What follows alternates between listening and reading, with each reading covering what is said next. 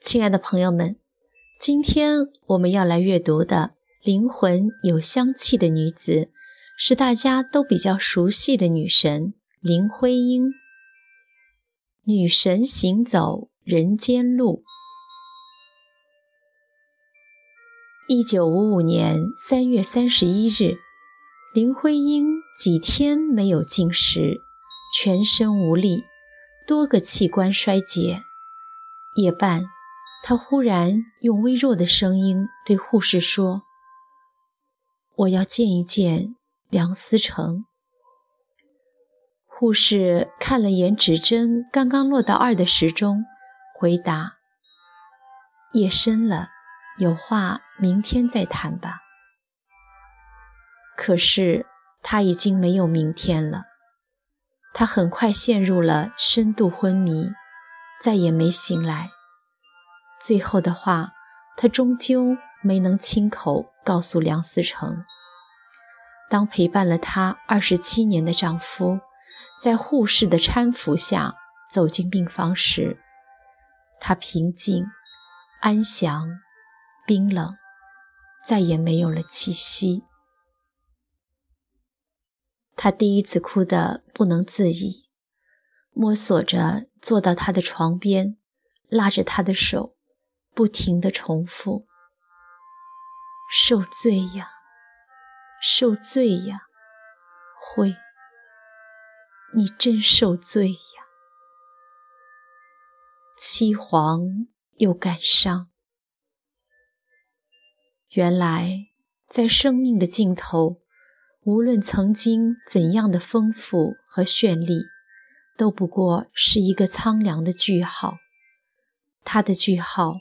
划在一九五五年四月一日六时二十分。生得好，长得好，学得好，嫁得好，爱得好，五好女性林徽因，完美的像一尊偶像，把其他的同性映衬得平淡而局促。女人们对她总是两边倒的态度，欣赏的奉为指路明灯。恨不得按模子复刻一份爱情事业双丰收的灿烂人生，不入眼的比以他虚伪作秀，花蝴蝶一般穿梭在男人堆里，靠绯闻、花边和半吊子的才情获得美女兼才女的虚名，而男人们却把她当作解语花，争先恐后的。挤进他的太太客厅，他们都是那个年代最出色的男子：胡适、徐志摩、沈从文、金岳霖、李建武、朱光潜等等，把这样一批优质而成功的异性聚拢身边。至少，她不是个虚妄的女子。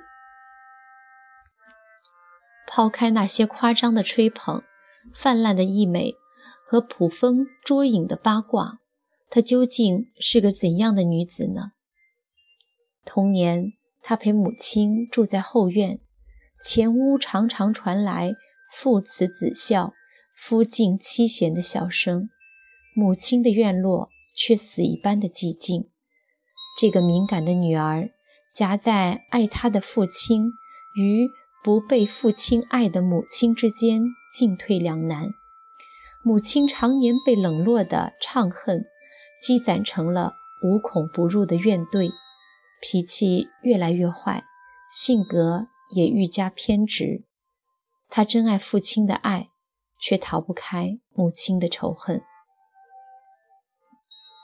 中国传统式多妻家庭孩子的委屈痛楚，使他异常的自尊早熟和焦虑，甚至。遮出的身份也成为他心底恒久的痛。不幸福的家庭生活让他在面对自己的婚姻时异常慎重。徐志摩以为离婚后就能和他在一起，多少有点诗人似的一厢情愿。我常想，如果他临终前有机会见上梁思成一面，他留给他最后的话会是什么？是感谢他一生的宽厚吗？抛却完美女人的光环，她其实是个脾气暴躁的女子，体弱多病，极度自恋，姑嫂举语，婆媳寡淡，说起话来不留余地，毋庸智慧。是个有文化的话唠，所有这些，他如同欣赏他的优点一般，都接受了。林徽因常常在夜晚写诗，还要点上一炷清香，摆一瓶插花，穿一袭白绸睡袍，面对庭中一池荷叶，在清风飘飘中吟咏思虑佳作。他对自己的那一身打扮得意极了。我要是个男的，看一眼就会晕倒的，而他却逗他，我看了就没晕倒。他气得要命，怪他不会欣赏他，却一辈子用着他做的仿古铜镜，那是他用了一周时间雕刻、铸模、翻砂做成的。对于他登峰造极的自恋，他自有一番唱和。当年两人青春作伴，不知愁滋味儿，徜徉在宾夕法尼亚大学的校园。他常常耐心地在女生宿舍下等待梳妆打扮的她，时常等上二三十分钟，他才装扮好，姗姗下楼。为此。他的弟弟梁思永曾写过一副对联，调侃兄嫂：“林小姐千装万扮使出来，梁公子一等再等终成配。”横批是“诚心诚意”。林徽因去世之后，他想着这些青涩的往事，物是人非。弟弟和他都先走一步，心如刀割。他用他生前躺在床上经常用的小图板，为他设计墓碑的样式。裴徽因走了一生，再送他走最后一程，他的确是诚心诚意。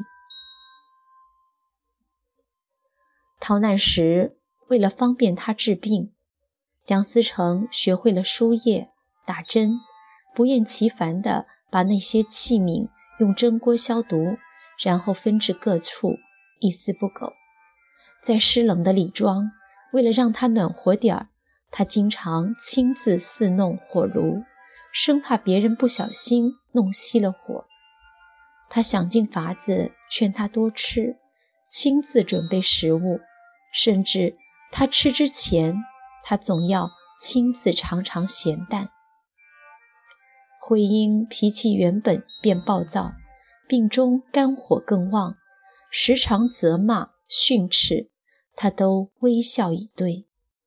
甚至肺病是传染的，而徽因那强烈的自尊心，忌讳别人议论他的病，更忌讳家人和他分餐，他觉得那是一种嫌弃。思成便和家人与他同桌进餐。虽然暗自做了预防，但自己也染上了肺结核。可是，不要想当然地认为他心安理得地享受着他付出的一切。对他的辛劳，他同样投之木桃，报以琼瑶。在昆明时，通货膨胀早已让这对曾经的金童玉女变成了贫贱夫妻。为了应付高价的房租，徽因不得不外出教书来维持生计。他一个星期来往四次，走将近十公里的路，去云南大学教六点钟的英文补习，一个月所得不过四十元法币的报酬。颠沛中，思成测量古建筑的皮尺不知所踪，皮尺是测量时的必需品。他愁眉不展，沉默不语。他便瞒着他，毫不犹豫地在黑市花二十三元的高价，另买了一条送他。这怎么不是爱呢？他去世后，清华的许多老朋友，比如张奚若、金岳霖、沈从文等等，纷纷责怪梁思成，说是他的选择。造成了他的早逝，他们怪他在没有能力保持他健康的前提下追求自己的事业，让他失去诊疗和休养的机会。他们还怪他家事生活都没有处理好，爱国心和事业心却那么强，又死板有余，变通不足。这个舍生取义的书呆子，义没取到，妻子的生。却被舍弃了，而徽因却从来没有埋怨过他，所以思成才会坦然地说：“我们都没有后悔。那个时候，我们急急忙忙地向前走，很少回顾。今天，我仍然没有后悔，只是有时想起婚姻所受的折磨，心痛的难受。他。”何尝不懂他呢？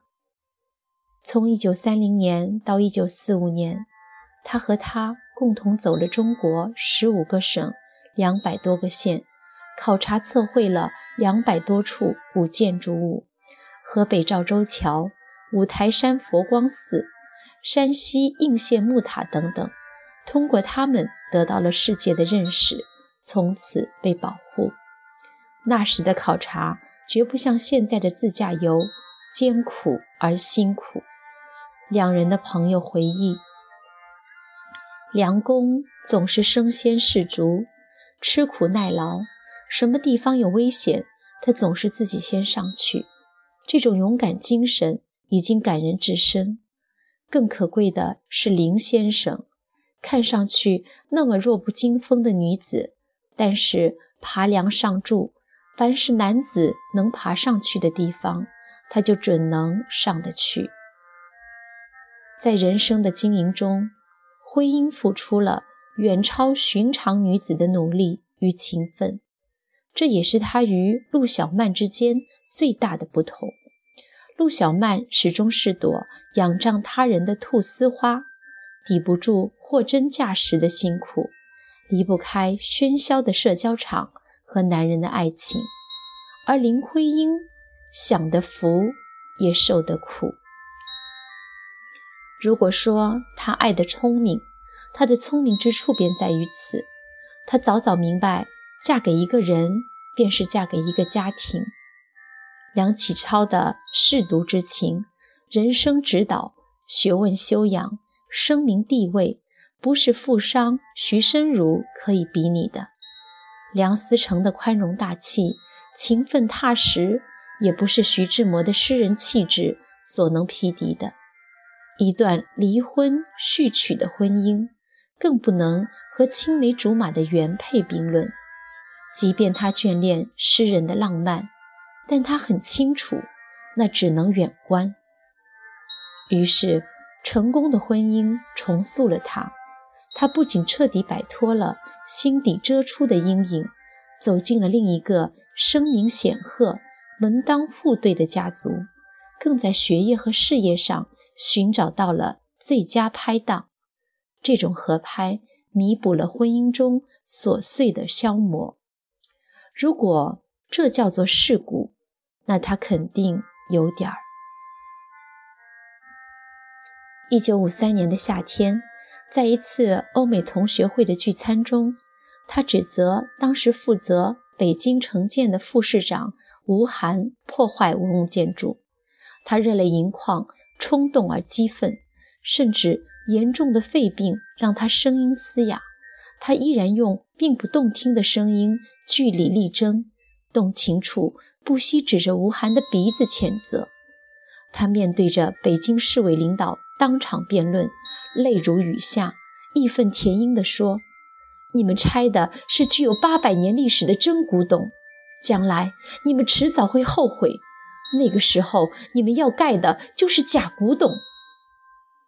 她确实是个锋芒毕露的女子，只是她的干脆利落、不留余地、不媚上、不逢迎，从来不仅仅在客厅与社交场。她的嬉笑怒骂、悲欢离合。更不仅仅是小女人似的惺惺作态。她或许会坦荡地对丈夫说：“我可能爱上别人了。”但她更能够在自己的建筑思想和学术追求被错误批判时坚持己见。陈占祥说：“她是不是不让须眉，简直是让须眉汗颜。”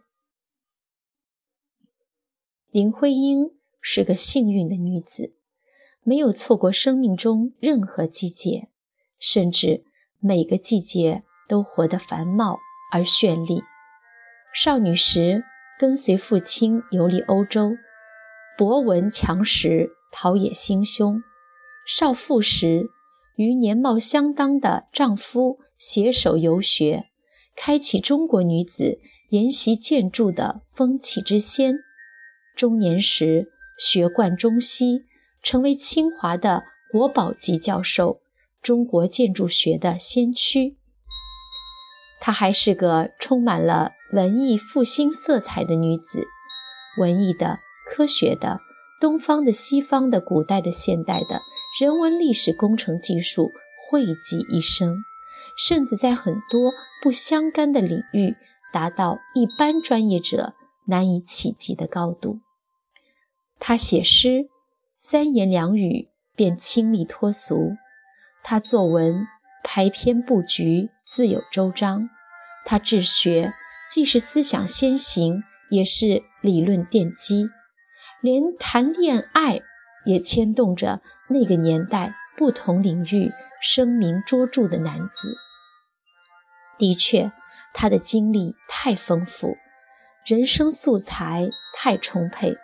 以至于想把他描绘成游戏人间的社交名媛，他便奉上绯闻与传说；想把他塑造成旷古难寻的才女佳人，他便奉上家世与诗歌；想把他打造成孤傲轻蔑的知识分子，他便有等身的著作和名言。只是在娱乐至死的年代。人们关注他的情事多过他本身，他被传奇成了一个粉红色的明星。他的女儿梁再冰说：“现在的人提到林徽因，不是把她看成美女，就是把她看成才女。实际上，我认为她更主要的是一位非常有社会责任感的建筑学家。”他和我父亲梁思成是长期的合作者，这种合作基于他们共同的理念和他们对这个事业的献身精神。或许这更接近真实的他，而我们爱的不过是想象中的他，甚至曾经深盼的那些男子爱的也不过是想象中的他。